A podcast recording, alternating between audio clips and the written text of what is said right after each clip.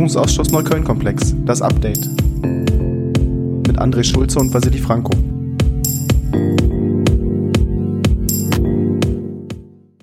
Herzlich willkommen zu einer neuen Folge Das Update der Podcast der den Untersuchungsausschuss im Berliner Abgeordnetenhaus zur Untersuchung der rechtsextremen Anschlagsserie in Neukölln begleitet. Wir melden uns nach einer etwas längeren Pause wieder mit der Rekapitulation der 24. Sitzung vom 2. Februar. Wir haben etwas äh, gebraucht. Ich war nämlich in der letzten Sitzung auch nicht anwesend und ich bin Vassili Franco, Vorsitzender des Untersuchungsausschusses, innenpolitischer Sprecher der Fraktion Bündnis 90 Die Grünen und habe glücklicherweise einen Kollegen im Ausschuss sitzen, der euch heute und genauso mich auf den aktuellen Stand bringt. Wer bist du? André Schulze, ich bin direkt gewählter Abgeordneter aus Neukölln und Sprecher der Grünen im Ausschuss. Wir machen das wie gewohnt für alle, die uns schon länger zuhören, dass wir hier immer gemeinsam die letzte Sitzung nochmal anschauen, die Auffälligkeiten, die neuen Erkenntnisse unter die Lupe nehmen und auch in einer Bewertung zusammenfassen. Dieses Mal, André, bin ich vollkommen auf dich angewiesen, denn ich war die gesamte Sitzung nicht anwesend, so dass auch der Kollege Lenz von der CDU den Vorsitz geführt hat. Ich hoffe, er hat das anständig gemacht in meiner Vertretung. Aber mich interessieren ja vor allem die Inhalte und die neuen Erkenntnisse. Deshalb, wen habt ihr denn als ersten Zeugen geladen gehabt? Als ersten Zeugen hatten wir Jörg Dessin, der ist äh, ein relativ ranghoher Polizist, weil er jetzt die Landespolizeidirektion leitet. Genau, die Landespolizeidirektion, das ist für alle, die sich in den Polizeistrukturen nicht auskennen, praktisch der Chef der ganzen Direktionen, von denen es ja fünf, früher sechs in Berlin gab. Und er ist mittlerweile schon auch einer der wichtigsten Polizisten hinter der Polizeipräsidentin in Berlin. Genau, und warum haben wir ihn eingeladen? Er hat verschiedene Funktionen im Laufe seiner Karriere eingenommen, die für uns relevant waren. Von 2011 bis 2015 war er schon im Stab des Polizeipräsidenten beschäftigt. Da werde ich gleich nochmal drauf eingehen, was da der Grund war, warum das relevant für uns ist. Und von 2015 bis 2019 war er dann Leiter des Stabes beim LKA und in der Funktion auch stellvertretender Leiter des LKA. Das ist für uns besonders relevant, weil er in der Zeit, als die BAO Fokus eingesetzt wurde, stellvertretender Leiter war. Zu der Zeit war der LKA-Leiter Steyhoff erkrankt, hat deswegen nicht diese Entscheidung vorgenommen in letzter Konsequenz. Und zu dieser Frage haben wir ihn befragt, warum ist es damals überhaupt auf LKA-Leitung angesetzt worden? Da hat er ganz klar gesagt, es hat was mit der herausgehobenen Bedeutung zu dem damaligen Zeitpunkt der, der des Neukölln-Komplexes zu tun gehabt, durch die politische Diskussion, die es inzwischen dazu gab ähm, und auch durch die regelmäßige Thematisierung im Innenausschuss. Dadurch hat damals die LKA-Leitung diese Frage an sich gezogen und den Leiter der BAO Fokus, Herrn M., hat auch er persönlich ausgewählt, weil er ihn aus einer vorherigen Verwendung im LKA kannte. Er wusste, dass er schon im Staatsschutz Erfahrung gesammelt hatte und war deswegen davon überzeugt, dass er geeignet war für diese Aufgabe ähm, und ja, für die Koordination dieser BAO Fokus. Das wirkt für mich so, als auch die Polizei hier nochmal uns schildert, diese Erkenntnis, die wir hatten, dass erst auch auf diesen politischen Druck, als dann auch die EG zur BAO Fokus, ja, geradezu aufgestockt worden ist, wo man sich dann auch wirklich die ganzen Altfälle angeschaut hat, dass hier auch nochmal bestätigt worden ist. Das war jetzt nicht einfach nur aufgrund von tatsächlicher Ereignisse im Zusammenhang mit der Straftatenserie, sondern auch maßgeblich auch auf den Druck, der hier auf die Behörde und, oder auch in der Behörde gewachsen ist und nicht allein eine logische Folge der Ereignisse, also der Ereignisse in Neukölln vor allem. Ja, und wir werden auch gleich beim zweiten Zeugen nochmal die Thematisierung haben. Du hast es jetzt höher aufhängen gesagt. Das ist auch in der Hierarchie deutlich höher aufgehangen worden, nämlich nicht mehr unterhalb des Dezernats 5.3 im, im LKA, das sich mit politisch motivierter Kriminalität rechts beschäftigt, sondern direkt bei der Staatsschutzleitung äh, eine Ebene höher auch angesetzt worden. Was hat er uns aus dieser Zeit noch mitgegeben? Er war auch zuständig für den Zeitraum, als aus Berlin die Akten an den Generalbundesanwalt gegeben wurden. Das war ja eine Prüfung, die auch die Betroffenen gefordert hatten, hin auf eine terroristische Vereinigung. Ergebnis dieser Prüfung damals war nicht die Feststellung, dass der Generalbundesanwalt ermittelt, aber sie haben es als Beobachtungsfall eingestuft und es ist wohl auch bis heute als Beobachtungsfall eingestuft. Daraus ist aber erstmal nichts weiter gefolgt in der in der Tätigkeit seitens des Generalbundesanwalts. Ja, sehr interessant, wenn wir über terroristische oder kriminelle Vereinigungen reden, dann bestimmen ja auch gerade die medialen Debatten in den letzten Monaten Fragen von den sogenannten Klimaklebern. Aber wenn man sich da mal wirklich die Details, die Sachverhalte anschaut, dann ist das ja übrigens auch nichts Neues, dass eben rechtsextreme Netzwerke auch hier eine wesentliche Rolle spielen und vielleicht auch sogar die Tatbestandsvoraussetzungen erfüllen, weil eben diese politisch motivierte Kriminalität auch so ein Ausmaß und eine Dimension anhat, dass man hier tatsächlich auch, wie wir es ja an dieser Stelle auch tun, von Terror sprechen kann. Etwas interessant, dass das auch in den Debatten, die beispielsweise die CDU bei uns im Ausschuss führt, sich nicht unbedingt in deren Prioritäten Setzung widerspiegelt, wenn wir ja tatsächlich sagen, dass selbst die Polizei und die Innenverwaltung zum damaligen Zeitpunkt Anhaltspunkte hatten, dass wir es hier mit einer terroristischen Gefahr zu tun haben. Da hätte man sich vielleicht auch ein bisschen mehr politischen Fokus von denen wünschen können, die sich sonst um die Sicherheit in dieser Stadt ja angeblich so viele Gedanken machen. Ja, das ist wohl so. Apropos CDU, wenn wir das hier schon mal haben, da ist ein großer Fokus, wenn man sich die Befragungen der letzten Sitzung oder auch der, der ganzen, des ganzen Polizeikomplexes anguckt, immer wieder die Frage, war denn genug Personal da? Äh, hatten sie denn, waren sie denn genug ausgestattet? Aber sagen wir mal so, selbst wenn dann ihnen mehrfach signalisiert wird, naja, es liegt nicht immer alles am Personal, es liegt auch an Zusammenarbeit mit Staatsanwaltschaft, an Informationsflüssen etc., da gibt es schon eine relativ klare politische Färbung, wo die, wo die Ursachen am Ende gesucht werden sollen.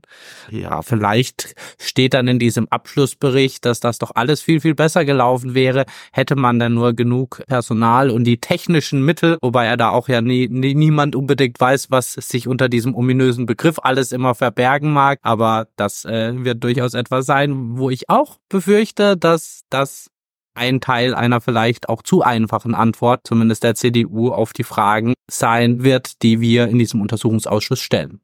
Apropos technische Mittel, da leitest du zu meinem nächsten Punkt über, der Thema bei uns war, da wir versuchen hier im Podcast ja auch immer so ein bisschen darzustellen, was sind die neuen Sachen. Natürlich haben wir auch über ganz viele Sachverhalte gesprochen, die schon Thema waren und die auch hier im Podcast schon Thema waren. Neu war die Frage der Software zur Auswertung der Telekommunikationsüberwachung. Da war im Fall von Ferhat Kotschak ja äh, auch schon äh, medienöffentlich diskutiert, dass der eine falsche Schreibweise des Nachnamens dazu führte, dass Informationen nicht zusammengeführt werden konnten. Das muss man sich so vorstellen. Die Telefone werden abgehört und dann zeichnet man praktisch diese Gespräche mit. Und in diesen Gesprächen fällt der Name Kotschak und dann sitzt da eine Beamtin, ein Beamter, der hört sich das an und muss das in einen Bericht schreiben. So, der hat nur die phonetische Möglichkeit, das anzuhören. Also denkt er sich, wie schreibt man denn das? Und das kann eben dazu führen, wenn jemand anders gezielt nach dem Namen Kotschak sucht, dieser aber einfach falsch aufgeschrieben worden ist, es keine Treffer in der Suche beziehungsweise in den Abgleichen gibt. An dieser Stelle der Abgleich zu seinem Auto, das die Tatverdächtigen an der Stelle auch genannt hatten. Und das war ein Fehler, der ist unterlaufen im Januar 2018, kurz vor der Tatnacht, als im Februar, am 1. Februar 2018 dann das Auto gebrannt hat. Damals war Jörg Tessin stellvertretender Leiter des LKA, hat daraus direkt die Konsequenz gezogen, dass es eine Übergangslösung braucht innerhalb der Software.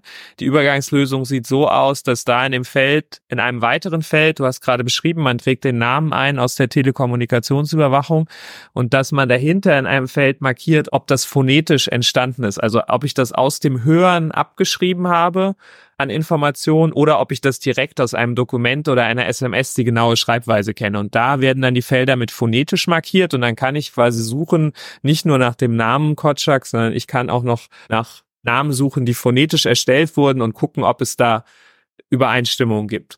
Klingt erstmal okay, bedeutet aber immer noch einen relativ hohen Arbeitsaufwand, wenn ich die, wenn ich alle phonetischen Namen damit vergleichen will. War also damals schon klar, so hat er es auch ganz klar beschrieben, es handelt sich um eine Übergangslösung. Februar 2018, heute haben wir Februar 2024, sind sechs Jahre später. Die Übergangslösung hat Bestand. Es gibt bis heute keine neue Software, die von sich aus so eine phonetische Suche ermöglicht in der Telekommunikationsüberwachung. Die Begründung, die auch vor kurzem in der äh, schriftlichen Anfrage des Kollegen Schrader ja eine Rolle gespielt hat, war, es würde eine gemeinsame TKÜ-Auswertungssoftware und Zentrum mit gemeinsam mit den anderen Bundesländern erstellt. Aber Fakt ist, wir haben hier ein Problem, was seit sechs Jahren bekannt ist in der Berliner Polizei und wo keine technische Lösung bis heute dafür gefunden wurde, die wirklich zufriedenstellend ist. Ja, und auch so ist der Sachverhalt nicht unbedingt zufriedenstellend. Also bei Ferhat Kotschak handelt es sich jetzt ja auch äh, schon damals nicht um einen vollkommen Unbekannten in der linken antifaschistischen Szene in Neukölln.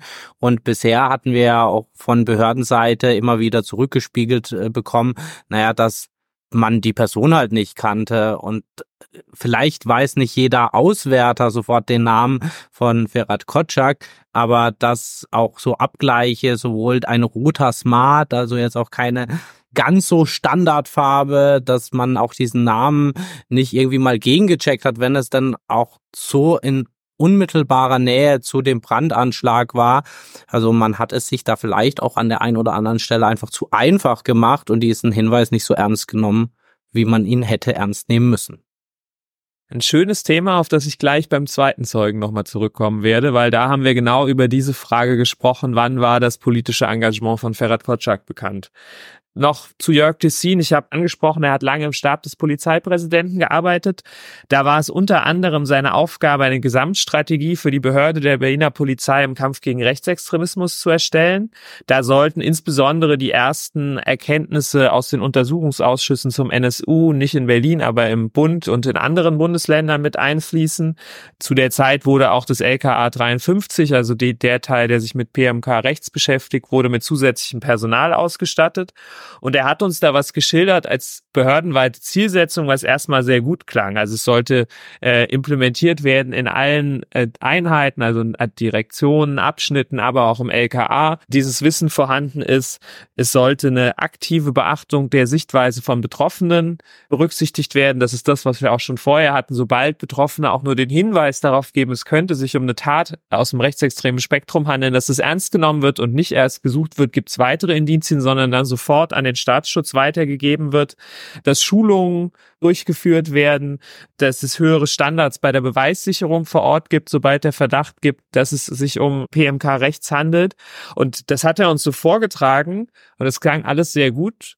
Nur wenn man sich die bisherigen Befragungen der Betroffenen angehört hat und auch was wir von anderen Polizeizeugen gehört haben, besteht hier einfach eine eklatante Diskrepanz zwischen dem, was theoretisch in dieser Gesamtstrategie aufgeschrieben wurde und dem, was praktisch danach in Neukölln passiert ist. Wir hatten das an vielen anderen Stellen mit Qualitätsstandards, mit Handreichung, ja selbst mit dem Konzept, das ja allein für die Direktion 5 nochmal geschaffen worden ist, wo man das regional in den Fokus genommen hat. Also das ist ja auch wirklich eine gute und eine vorbildliche Arbeit. Aber wenn sie eben auch dann weder bei den Ermittlern noch äh, bei den Abschnittspolizisten ankommt, dann muss man sich auch nicht wundern, wenn da vielleicht das nicht so passiert, wie es auf Papier eigentlich vorgeschrieben und festgeschrieben ist. Also gut gemacht, aber in der Umsetzung haben wir doch gemerkt, dass es auch vielen Polizistinnen und Polizisten einfach gar nicht präsent war, dass es solche Informationen äh, und Handreichungen gab.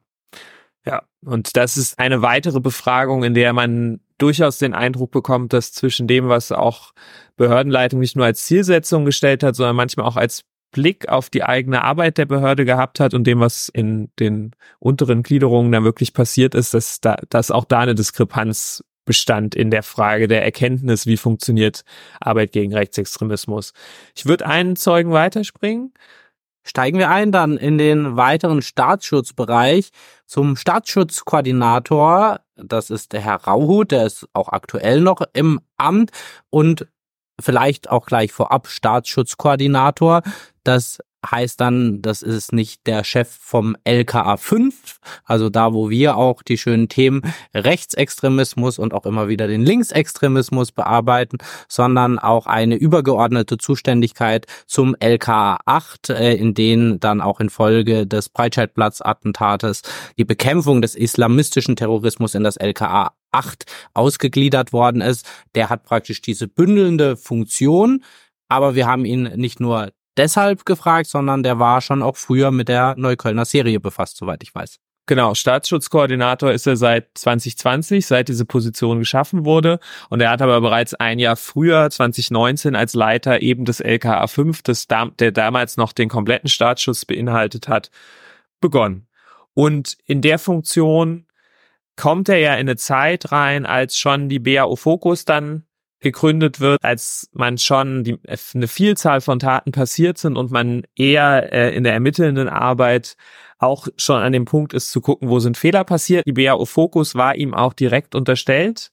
Das ist das, was ich eben schon angedeutet habe. Er, er die war dann direkt dem Leiter des LKA 5 beziehungsweise dann dem Staatsschutzkoordinator unterstellt bis 2021. Bis dahin hat er jeden Morgen nach der Morgenrunde, die sowieso im Staatsschutz stattfindet, mit dem Leiter der, der BAO Fokus noch eine zusätzliche Runde gehabt und sich über den aktuellen Stand informieren lassen. Er hat also in dieser Zeit einen sehr guten Einblick in die Ermittlungsarbeit und in die Problemstellung der BAO-Fokus gehabt. Und dann bin ich ja mal gespannt. Endlich mal eine Führungsperson, die nicht nur am Rande damit äh, beschäftigt ist oder sich dann mit Allgemeinplätzen zurückziehen konnte. Was hat er denn für Erkenntnisse mitgegeben? Ich würde mal drei Punkte, Punkte hervorheben aus seiner Befragung. Das eine war, dass es von ihm sehr deutliche Ansagen gab in der Frage Umgang Betroffene. Da hat er gesagt, ja, das muss man einfach sagen, da geht es nicht nur um eine rein kommunikative Frage, dass man die Polizeiarbeit hätte schöner darstellen sollen, so wie es manchmal bei, bei anderen Zeuginnen durchgeklungen ist, sondern hat er gesagt, das war einfach sehr schlecht organisiert. Er kann durchaus nachvollziehen, dass denen nicht klar war, wer eigentlich für sie zuständig ist und dass es aus Seiten des LKAs nicht hätte passieren dürfen, dass ständig andere Personen hingehen, ständig andere Personen, die einen führen das Sicherheitsgespräch, die andere führen die eine Befragung, später, wenn es um den Ermittlungsstand geht, kommen nochmal andere Personen, sondern dass man da von Anfang an auf dem Schirm hätte haben müssen und in Zukunft auch haben muss, weil das muss man ja auch sagen, als Untersuchungsausschuss, klar, wir arbeiten die Vergangenheit auf, aber am Ende muss Ziel sein, natürlich für die Zukunft Schlussfolgerungen daraus zu ziehen, was im Polizeibereich und bei den anderen Sicherheitsbehörden anders laufen kann. Und dass da ganz klar ist, dass man das ändern muss, dass es in solchen Serien dann auch klar feste Ansprechpersonen gibt, die über Jahre, wenn die Ermittlungen Jahre dauern, auch über Jahre ansprechbar sind und direkt kontaktierbar sind und für die Betroffenen erkennbar als die Vertretung des LKH. Wir hatten ja auch noch ein spannendes Thema, äh, die Bearbeitung im LKA, vor allem ja im Bereich LKA 532, also der organis dem organisierten Rechtsextremismus geführt. Wir hatten in den letzten Sitzungen ja immer wieder mal angesprochen, dass jetzt ja auch nochmal rausgekommen ist, dass es eine Überlastung gab oder vielleicht sogar mutwilliges Liegenlassen von Fällen. Das muss jetzt ermittelt werden, aber halt auch in einem sehr, sehr großen Umfang. Und es gibt ja auch die Möglichkeit, auch innerhalb der Behörde, wenn man sagt, ich schaffe das nicht mehr mit meiner Arbeit aufgrund der Masse, aufgrund der Menge der Verfahren, aufgrund der Tiefe der Verfahren oder einfach auch aus Kapazitätsgründen, wenn Sachen liegen bleiben, nicht nur Überlastungsanzeigen zu stellen, auch Liege Vermerke zu schreiben, also warum es in Fällen gerade nicht weitergeht. Da müsste doch Herr Rauhuten einen ziemlich guten Blick drauf gehabt haben, wie das im LKA damals auch explizit dann mit dem Bezug zu Neukölln aussah. Ja, also äh, wir haben, wir haben die äh, Liegevorgänge nicht separiert, ex explizit nach Neukölln, weil natürlich der Neukölln-Komplex zu der Zeit schon stark auf die BAO-Fokus konzentriert war, zumindest mit den älteren Taten. Es war aber so, dass er uns beschreiben konnte, dass von 2019, als er angefangen hat beim LKA 5, da waren es 30 Liegevorgänge im Bereich des, der PMK rechts und 2021, man muss dazu sagen, er ist jetzt schon längere Zeit dienstunfähig. Das heißt, er ist zwar noch formal in dieser Position, aber hat die letzten zwei Jahre da nicht mehr äh, in praktisch, mit der praktischen Arbeit mit zu tun gehabt. Aber bis 2021 ist die Zahl auf 1000 angestiegen. Das heißt, man hat innerhalb von zwei Jahren 30 würde man ja sagen, ja, okay, 30 Liegevorgänge klingt danach, als wenn man sie relativ zeitnah auch wieder reinarbeiten kann. 2021 auf 1000. Jetzt kommen gedanklich, wenn wir uns die letzten zwei Jahre ankommen, noch der Fall von 300, die äh, ja, wahrscheinlich noch nicht mal als Liegevorgänge formal dargestellt waren. Dazu, also wir haben da einen, einen starken Anstieg an nicht bearbeiteten Fällen. Auch hier hat er gesagt, naja, ein, ein großer Bereich war äh, Corona und Demos, die im Zusammenhang mit Corona, die da auch im Bereich PMK rechts angesiedelt worden sind. Also die Straftaten, die dort begangen sind. Genau, die, die, die Straftaten, die dort begangen wurden. Aber wir, wir haben hier eine relativ hohe Arbeitsbelastung und er hat uns das auch an der Leiterin des LKA 53, die seinerzeit für die EG Resin zuständig war, die nach zwei Jahren äh, dienstunfähig geworden ist und auch bis heute dienstunfähig ist. Wir haben sie auch schon mal äh, VJ, wir haben schon mal versucht, sie als Zeugin zu laden. Auch da war sie, ist sie krankheitsbedingt, konnte sie nicht erscheinen. Und die hatte beispielsweise nach zwei Jahren Tätigkeit an der Spitze des LKA 53.000 Überstunden angehäuft, die sicherlich auch mit dazu beigetragen haben werden, dass sie seitdem dienstunfähig ist. Aber da merkt man schon auch in der Prioritätensetzung, also klar sind äh, auch die Entwicklungen durch die massiven Anti-Corona-Maßnahmen-Proteste, also diese ganze Corona-Leugner-Szene hat ja sicherlich auch sehr viel innerhalb der Polizei äh, an neuen Fragen, an neuen Rechtsfragen, an einfach einer komplett neuen Szene äh, an Menschen, die da plötzlich in den äh, Blick des Staatsschutzes gelangen, aufgeworfen.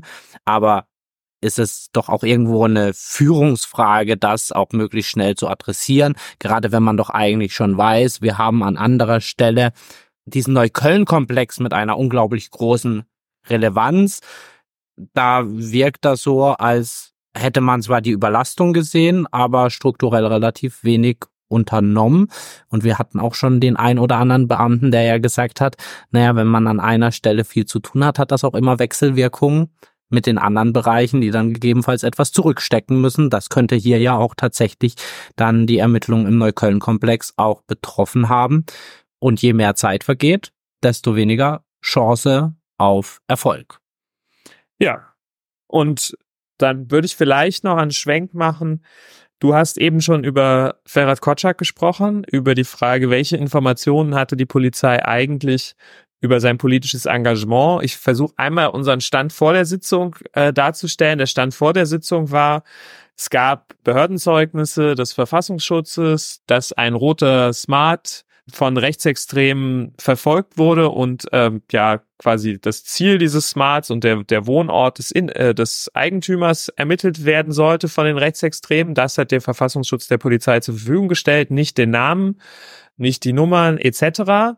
Die Polizei hat das dann runter reduziert, wusste, dass drei rote Smarts prinzipiell in Frage kommen würden, weil sie halt in dem Gebiet, in dem wir uns befinden, äh, eine Teil von Südneukölln angemeldet waren und den Halter hatten. Einer davon war das Auto von Ferhat Kotschak und die Polizei dann im Nachhinein gesagt, wir haben die Person überprüft und es gab keine Hinweise darauf, dass irgendeine Form von politischem Engagement oder sonstiger Voraussetzungen vorlag, warum die als äh, Person ins Visier der rechten Szene geraten sein sollen. Und da Habt ihr mal gefragt, ob die Polizei gegoogelt hat? Ja, Herr, die klare Aussage des Zeugen war, die Polizei wusste am 31. Januar, wir reden hier, wenn man sich diese Akten anguckt, wirklich über wenige Tage, in denen sich die verschiedenen Ereignisse abspielen. Die wussten am 31. Januar, der Leiter der EG Resin war darüber informiert, dass Ferhat Kotschak politisch engagiert war, weil irgendjemand gegoogelt hat, sehr wahrscheinlich, ähm, und hat eine E-Mail innerhalb der, der EG Resin weitergeschickt zur Prüfung, was aus, was aus dieser Information quasi folgt. Und da war die ganz klare Aussage von Herrn Rauhut, diese Information hätte am selben Tag noch zu Maßnahmen führen müssen. Diese Information hätte mit in Kombination mit dem Behördenzeugnis des Verfassungsschutzes, was ja eine unmittelbare Gefahrenlage nahegelegt hat, wir haben schon häufiger darüber gesprochen, dass ein Missstand dieses Behördenzeugnisses war, dass es nicht den konkreten Namen enthalten hat und der Polizei quasi die Vorschrift gemacht hat, man darf damit keine, kein Sicherheitsgespräch mit, mit dem Betroffenen führen. Diese Sachen sind, wurden danach ja auch geändert im Verhältnis. Also das LKA hat einfach seinen Umgang mit Behördenzeugnissen des Verfassungsschutzes geändert. Aber selbst mit dieser reduzierten Datenlage, der Reduzierung auf drei rote Smarts, und der Information, dass Ferhat Kotschak politisch aktiv war, was er zu der Zeit schon in ausreichendem Maße war, um diese Informationen gewinnen zu können. Alle diese Informationen lagen der Polizei am Tag vor dem Anschlag da.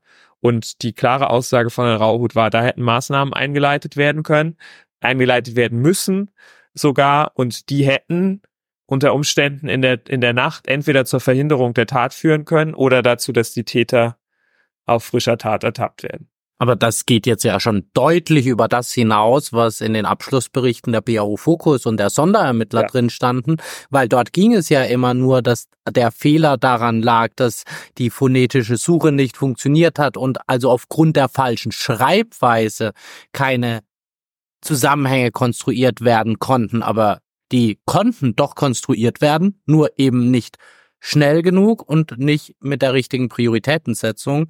Das war so bisher noch nicht Gegenstand der Aufarbeitung des Neukölln-Komplexes und wäre ohne diesen Ausschuss dann wohl auch nicht rausgekommen. Genau, und das werden wir natürlich nochmal, das ist jetzt einer der Fälle, wir haben ja hier auch öfter über Standaktenlieferung etc., die Akten im Kontext des Strafverfahrens, was sich unter anderem ja mit diesem äh, Brandanschlag beschäftigt, sind uns bisher nicht zugänglich. Daran arbeitet der Vorsitzende des Ausschusses gerade, dass sich das ändert, aber da werden wir natürlich nochmal ganz genau diesen Aspekt jetzt angucken, welche E-Mail wann ist welche Informationen wie in der EG Resin diskutiert worden und warum wer hat dann die Entscheidung getroffen, dass daraus keine Maßnahmen am selben Tag erfolgen zum Schutz von Ferhat Kotschak? Da freue ich mich auf jeden Fall auf die nächsten Sitzungen äh, mit dir, André. Dann haben wir wieder einiges mehr nachzufragen und auch einige Bilder, die sich hier nochmal durch die Befragung im LKA verdichtet haben. Wir haben ja ehrlicherweise sogar schon wieder eine Sitzung gemeinsam äh, zusammen verbracht. Wie gesagt, wir nehmen etwas später auf, aber wir machen das trotzdem wie gewohnt, dass wir euch, da der nächste Podcast dann auch etwas verzögert kommt, schon mal zumindest ankündigen, wer denn in der nächsten Sitzung, die jetzt auch schon zurückliegt, nämlich die 25. Die 25. Sitzung am vergangenen Freitag, nämlich dem 16. Februar stattgefunden hat. Wen hatten wir denn da zu Gast? Da sind wir nochmal in der Zeit bisschen zurückgesprungen, haben das LKA verlassen und sind zu Roger S., der hat in der EG Rex, also in der Einsatzgruppe, die im Abschnitt in Rudo aktiv war, von 2008 bis 2012 gearbeitet, also am Anfangszeitraum unserer Serie. Und der zweite Zeuge ist Lutz P., der war Abschnittsleiter von 2006 bis 2012 im Abschnitt 65. So hieß damals der Abschnitt in Johannisthal.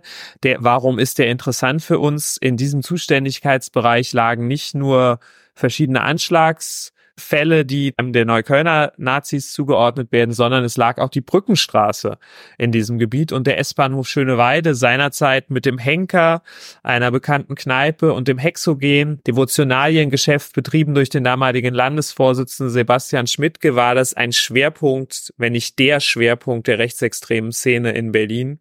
Und da war, ist natürlich interessant für uns zu sehen, wie hat das damals die Abschnittsarbeit beeinflusst und wie hat der Abschnittsleiter die Lage eigentlich eingeschätzt?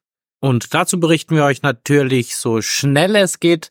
Auch dazu gibt es eine Podcast-Folge. Für hier und heute sagen wir aber erstmal Danke fürs Zuhören und auf Wiederhören. Auf Wiederhören.